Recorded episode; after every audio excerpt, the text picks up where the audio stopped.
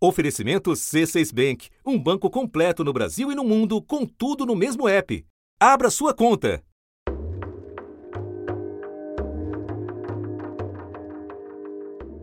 O primeiro brasileiro a ter a morte atribuída ao novo coronavírus não constava da lista de casos notificados. O paciente de 62 anos tinha problemas de saúde antes de contrair a doença. Era diabético e hipertenso.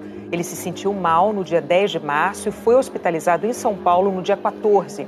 A morte ocorreu dois dias depois da internação. Seus familiares disseram ao jornal O Globo que ainda não foram submetidos a teste para saber se também estão infectados. Até às 8h20 da noite, as secretarias de saúde dos estados confirmaram mais 86. Dessa forma, o total é de 514. 11.278 pessoas estão com a suspeita da doença. O número de mortes confirmadas subiu para 4. A isso se somam notícias de hospitais e laboratórios que suspenderam a testagem para pessoas assintomáticas ou com sintomas leves, seguindo orientação do Ministério da Saúde. O governo brasileiro repete que não pretende testar todos os casos suspeitos. Alega que não há testes suficientes. Se nós tivéssemos capacidade, condições, o que nenhum país tem, de fazer testagem em toda a população. 100% da população, porque pelos dados que nós temos, apenas 16% dos casos são registrados. Vendo outros mecanismos para que, além da Fiocruz, possamos dotar outras estruturas de produção para podermos fazer produção em alta escala e podermos ser autossuficientes para a realização dos testes. Com base na experiência internacional, a recomendação da Organização Mundial da Saúde vai na direção oposta. Teste, teste, teste. Os países que conseguiram melhores resultados em conter o avanço do coronavírus são os que mais testaram. O Ministério da Saúde diz que vai comprar mais testes, mas que mantém, por enquanto, a política de testar apenas os casos mais graves. A Fiocruz ela já se comprometeu em aumentar a produção e ela se comprometeu já em abril a aumentar 40 mil, fazer uma entrega de 40 mil testes em abril é, e também se comprometeu ao longo dos próximos 3, 4 meses produzir mais de um milhão de testes. O governo informou que tem hoje mais 26 mil testes disponíveis no SUS, o que está longe de ser o suficiente. Da redação do G1, eu sou Renata Loprete e o assunto hoje é a escassez de testes para a Covid-19 no Brasil como funciona e qual é o gargalo do processo para identificar a presença do vírus e de que modo isso impacta a nossa política de combate à pandemia. Dois convidados neste episódio: a jornalista da TV Globo, Fabiane Leite, especializada na cobertura de saúde. Antes eu converso com Fernando Mota, tecnologista do Laboratório de Vírus Respiratórios e de Sarampo do Instituto Oswaldo Cruz. Quinta-feira, 19 de março. Fernando, para começar, como nós conseguimos um teste tão rapidamente aqui no Brasil? É, na verdade, isso é uma história até bonita, porque é, representa o, o, todo um compartilhamento de informações que foi feito de um modo muito rápido por, diferentes equipes em diferentes países. Então, um grupo na Alemanha que já trabalhava há, há, há décadas com coronavírus e trabalhava com os coronavírus que fizeram também é, toda uma epidemia muito importante na China entre 2002 e 2003, grupo, um grupo na Alemanha, na Universidade Charité em Berlim, já tinha essa expertise e eles então é, buscaram é, todos os dados que eles tinham e também com coronavírus animais é, variantes é, é, presentes em animais como morcegos, por exemplo, eles já tinham esse expertise, eles uniram as coisas e conseguiram então produzir com muita rapidez primeiro conjunto de reativos né, específicos para a identificação do vírus e disponibilizaram isso para o mundo todo. Em 17 de janeiro isso foi disponibilizado, então a partir daí todos os países tiveram a possibilidade de sair comprando os insumos, né, os materiais necessários para essa receita que possibilitou então a identificação tão rápida é, e tão específica desses novos vírus. E você pode nos dar o passo a passo da testagem? Como é que funciona? Como a amostra dos pacientes, aliás, que amostra dos pacientes é coletada? Certo, as amostras que são coletadas são as amostras de trato respiratório. Né, para aqueles pacientes que, que, que não estão internados, não estão em respirador e coisas assim, são as amostras normais que se coletam, por exemplo, dentro da vigilância da gripe, normalmente no que se faz normalmente no país. Então essas amostras são normalmente são suaves, que são cotonetes grandões, onde se coloca um deles em cada narina né, e se retira por fricção um pouquinho das células da mucosa da narina e também no fundo da garganta. Nós chamamos isso de suave de nasofaringe. Esse material, então, que contém células da mucosa do trato respiratório, que estão na pontinha desses suaves, eles vão dentro de um tubo que contém um líquido que conserva aquele, aquela amostra, que conserva os possíveis vírus e as células que estão ali dentro. E quando chega no laboratório, o que acontece com esse material? Quando esse material que está dentro desse tubo, esses suaves, né, chegam, esses cotonetes, eles, essas espécies de cotonetes chegam, eles então são processados, são divididas esse, esse material. Esse material então ele é dividido em, em, em alíquotas, né, nós chamamos em volumes diferenciados. Um volume é guardado e outro volume segue imediatamente para o processamento. E o processamento dessa amostra basicamente é o que? Retirar dessa amostra que eu tenho uma grande mistura de coisas ali dentro. Eu tenho células do hospedeiro, né, da pessoa que foi coletada, muitas células, eu tenho bactérias, eu tenho vírus, diferentes coisas que estão presentes ali na mucosa do nosso trato respiratório que convivem conosco sempre. E esse material todo, então, eu tenho que retirar, limpar esse material por um processo que nós chamamos de extração de ácidos nucleicos, que basicamente é tirar todo o material genético que está presente naquela amostra que são das células do, humanas, de possíveis bactérias, possíveis vírus, o que seja que esteja ali presente naquele momento, limpa-se isso tudo e sobra então o material genético. Bom, nós fizemos a nossa lição de casa aqui no assunto e aprendemos que depois disso vem um método chamado RT-PCR. Então eu vou te pedir que nos explique o que é isso em linguagem leiga, por favor. O RT-PCR, na verdade, são dois ensaios, são dois processos que acontecem é, dentro de um tubo, um após o outro. Após a extração, o produto está limpinho e nós temos um material genético ali, que é de tudo. Tem vários materiais genéticos misturados. O RT-PCR, esse nome complexo, é uma sigla que significam dois, dois ensaios que, estão que vão acontecer um após o outro ele permite o quê?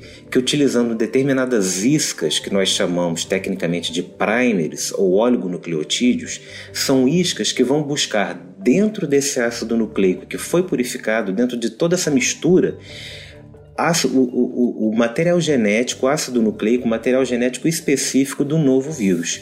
Se ele estiver presente, essas iscas, né, que nós chamamos de primers, como eu falei, eles vão ser capazes de identificar e é, resgatar desse material genético especificamente o material genético do novo coronavírus. Eles são amplificados, ou seja, eles são multiplicados como se eu fizesse uma cópia numa máquina de Xerox. É aquele material genético, então, ele é como se eu botasse numa máquina de Xerox e eu faço, em vez de 10, eu faço mil, 10 mil, 100 mil vezes aquela mesma quantidade.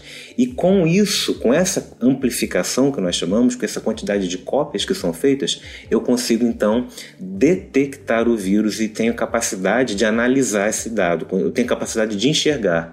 É como se uma quantidade muito pequena eu não conseguisse ver, mas após o RT-PCR eu consigo tirar do meio de toda aquela confusão de diferentes materiais genéticos ali presentes eu recupero o que me interessa, que é o do vírus, se ele estiver presente, e amplifico. Amplificando, eu consigo identificá-lo.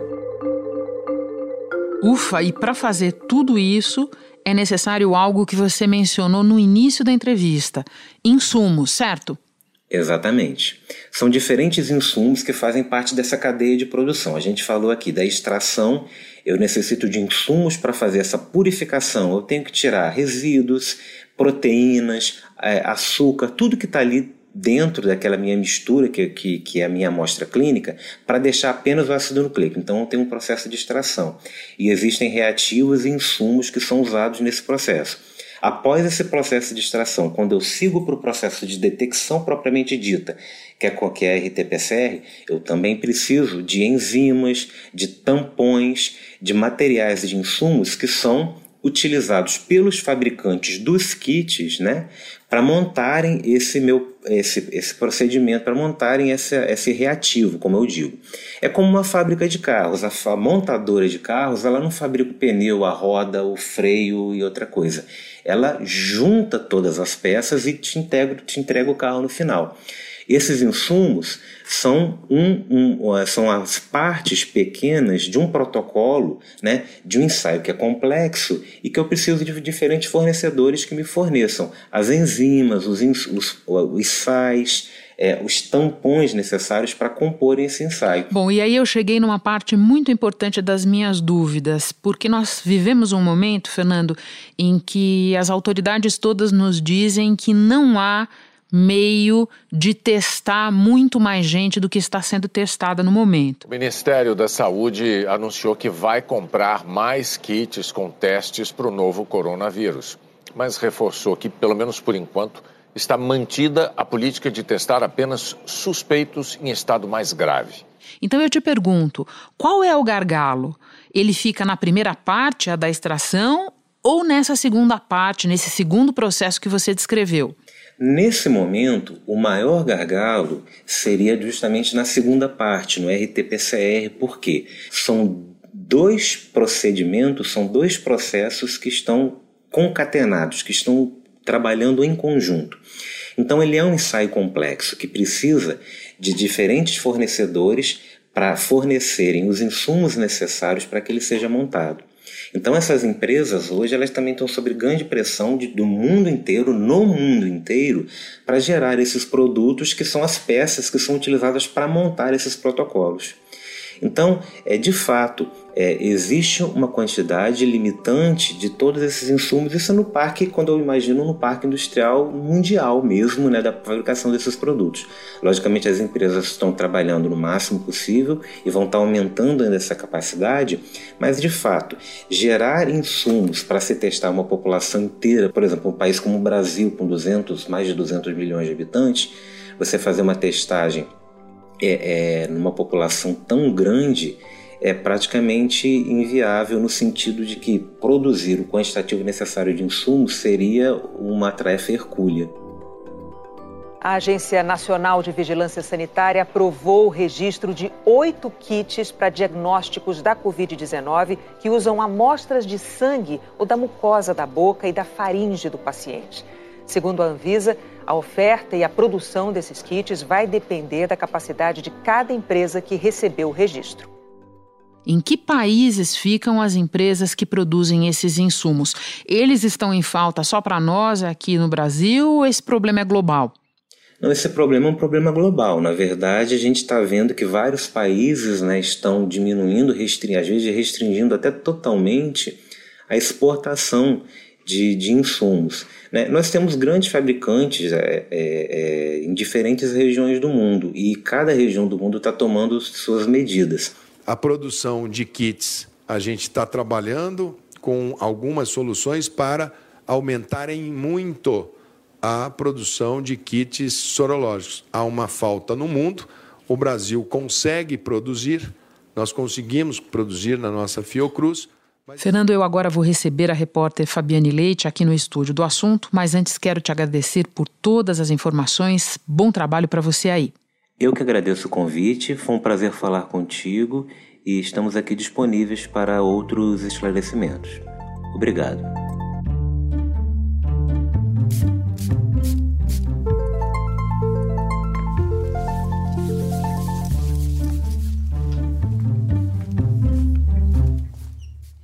Ei, querida, Tudo bom? como vai? Tudo bem? Nós aqui recebemos as pessoas no assunto, tomando todos os cuidados, cuidados necessários, né? tá, Fabiane? Fabiane, quando os primeiros casos apareceram no Brasil, muita gente estava sendo testada mesmo sem apresentar sintomas, só por ter tido contato com alguém que tinha sido diagnosticado com a Covid-19. Em que momento isso mudou? Isso mudou alguns dias quando a gente começou a ter transmissão local, que é aquela transmissão comunitária. A comunitária. A comunitária em São Paulo, uh, Rio. Lembrando né? para quem nos ouve, aquela em que a gente não sabe mais identificar quem passou para quem. É exatamente, exatamente. E aí. Uh, houve uma necessidade de começar a se priorizar isso, os testes, né, confirmatórios para os doentes graves, né, aqueles doentes que estão com síndrome respiratória aguda grave, principalmente. Uh, apesar que no Brasil, como alguns estados ainda não têm essa transmissão comunitária, esse teste ainda está sendo feito numa tentativa de conter a transmissão comunitária. Então, em, em, estados em que você não tem ainda transmissão comunitária, às vezes você está conseguindo, por exemplo, chega um estrangeiro, por exemplo, ainda está chegando alguém de um navio e, e essa pessoa tem um sintoma, ainda não tem transmissão comunitária, testa essa pessoa, às vezes mesmo ela tem um sintoma, um sintoma leve, não está grave, testa essa pessoa ainda para tentar saber se é Covid-19 aí para tentar isolar essa pessoa e não deixar disseminar. Nos estados onde tem a transmissão comunitária, praticamente praticamente hoje só para os casos graves, porque a gente tem pouco teste, né? Vai faltar teste. Pois é, e isso fez com que a realidade mudasse nos hospitais que as pessoas estão procurando para ver se os seus sintomas são ou não de Covid, certo? Exatamente. Então, assim, é, é difícil das pessoas entenderem porque antes, assim, uma pessoa que foi a um casamento e que tinha um monte de gente, ela conta nas redes sociais que toda, todas as pessoas do casamento foram testadas. É porque aquele casamento e aquela suspeita ocorreu num momento diferente do alastramento desse, desse vírus. Então, naquele momento, a gente ainda tinha a esperança de contê-lo. Então, a gente queria saber uh, direitinho quem é que tinha para tentar isolar essa pessoa. É, agora não dá mais. Agora nós estamos com outras maneiras de tentar conter o avanço de uma transmissão que nos maiores centros urbanos do país já é comunitária. É isso que você está explicando. É, é isso. É, se você descobre, por exemplo, que ele na verdade tem um, uma gripe ou influenza, você vai fazer um tratamento que tem alguns, alguns antivirais. Para esse novo vírus ainda não tem. Então você vai são outros tipos de procedimentos, quer dizer, ele vai continuar recebendo o, o, o, recurso normal da UTI, mas você não usaria determinados medicamentos que a gente sabe até agora que não funcionam, por exemplo. Então a gente está agora numa, numa fase que o mais importante é a pessoa é, com sintomas leves ou que teve contato com um caso confirmado realmente seguir aquelas Sair de circulação. Sair de circulação, seguir aquelas orientações de, de, de se isolar, ou mesmo, a gente já está numa fase aqui é, de pedir um isolamento até de quem não tem nada, né, com, com, com os fechamentos de comércio, né, para tentar diminuir mesmo a circulação de pessoas, porque agora a ideia é proteger é, o sistema de saúde para que ele atenda quem realmente precisa. Então, essas restrições à circulação, como é um vírus que a gente está vendo que é muito contagioso, quer dizer, uma pessoa transmite para até é, duas, três, quatro pessoas, enfim, é, e ele fica muito tempo no ar. É, há poucas horas saiu um estudo mostrando que ele fica cinco horas no ar, 72 horas sobre superfícies. Então, agora é tentar reduzir mesmo a circulação das pessoas em tudo que é canto. É muito mais importante seguir essas medidas agora do que se preocupar em ser testado. Claro que o paciente grave lá na UTI, ele vai precisar desse teste, tem que ser testado. Agora, as pessoas têm que seguir as medidas agora de isolamento para proteger o sistema de saúde justamente para os graves que vão chegar e estão chegando. A gente tem um hospital privado aqui em São Paulo já com 30 pessoas entubadas é, com suspeita. Então, e para encerrar essa parte da conversa, vamos lembrar para quem nos ouve o que diz o Ministério da Saúde oficialmente sobre testagem e o que diz a OMS sobre testagem, Fabiane. Para esclarecer, quer dizer, a OMS disse que o ideal, né, recomendação, ela não determina nada, é recomendação que se testasse todo mundo. Por quê? Obviamente, se existisse esse recurso disponível, se os países conseguissem, se os insumos chegassem, todo mundo tivesse dinheiro para pagar por isso, Obviamente, testar todo mundo era o ideal, porque aí você sabe exatamente onde é que o vírus passou, onde é que ele está. Então, seria a situação ideal, né? Então, a OMS passou uma recomendação do que seria o ideal. Quando você fala com um virologista, alguém que está lá na ponta, atendendo caso, ou preparando hospital, ou já com casos, eles, eles concordam. É isso, a OMS está certa, ela tem mesmo que fazer com que os países busquem isso. É, a gente está vendo os casos graves chegarem, a gente está com medo que os profissionais de saúde adoeçam, a gente perca a força de trabalho, então tem que se investir, tem que se correr atrás disso. Por outro lado, outros virologistas, e até a posição do Ministério é, manifestada há poucas horas, é que para o nosso país, essa recomendação é impossível, né? Funcionou, por exemplo, sei lá, na Coreia do Sul, com uma população é. muito menor. Né? Muitas pessoas se perguntam por que é que nós não pudemos ser como a Coreia do Sul, que conseguiu uma das melhores relações entre número de casos e número de mortos, ou seja, um número relativamente baixo de mortos para o tanto de casos que ela teve. A Coreia do Sul é o quinto país com o maior número de casos registrados, 8.320 mas com uma das taxas de mortalidade mais baixas do mundo, 81 mortes. Bem menos que a média de outros países. A Espanha tem 11.178 casos e 491 mortes.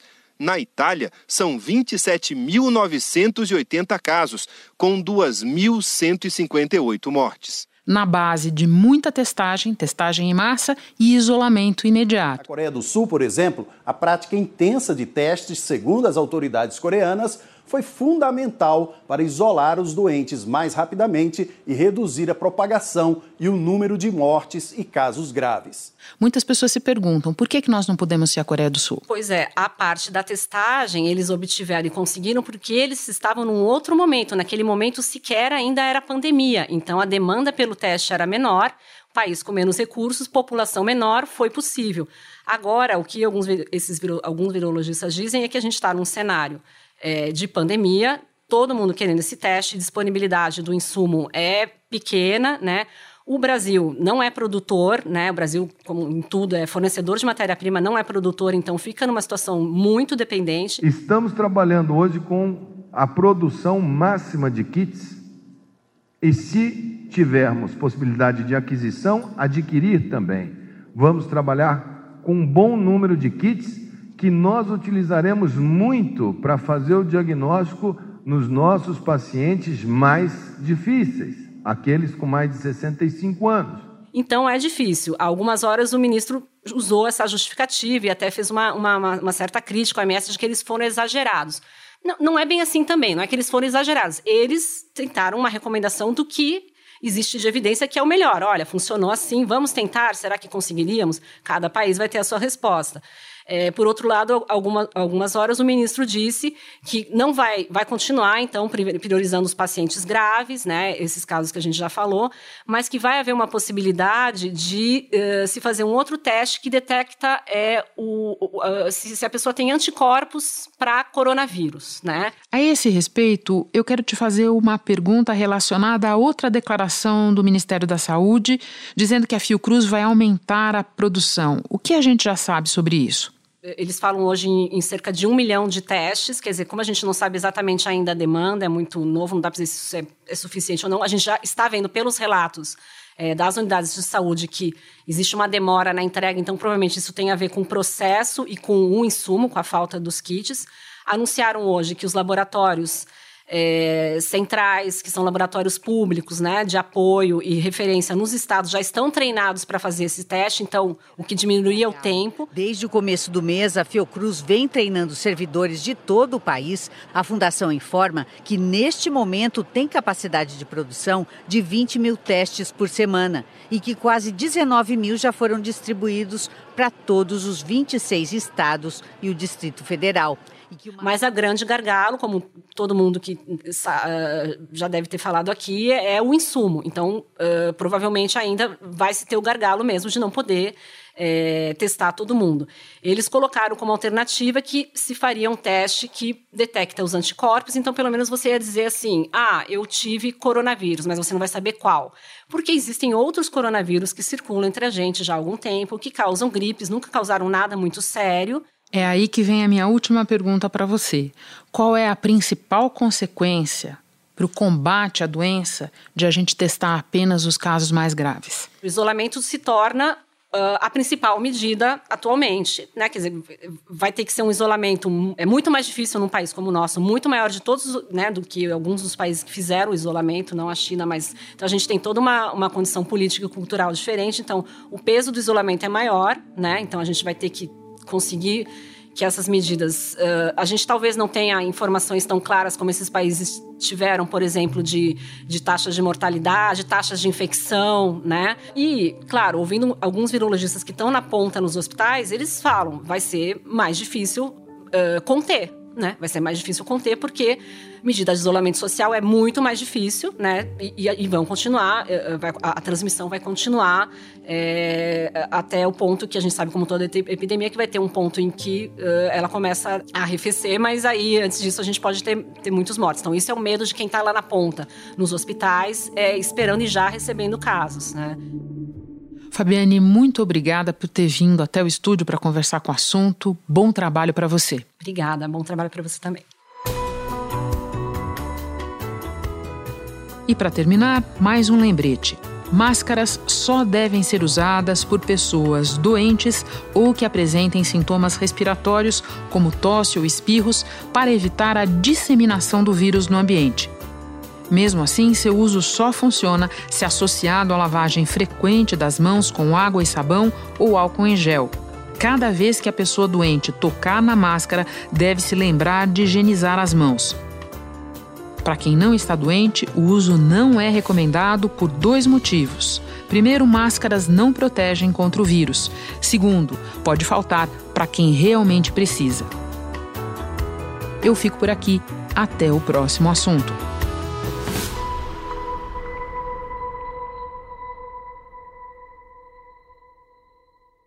Você no topo da experiência financeira que um banco pode oferecer. Escolha um banco completo no Brasil e em qualquer lugar do mundo. Abra sua conta no C6 Bank.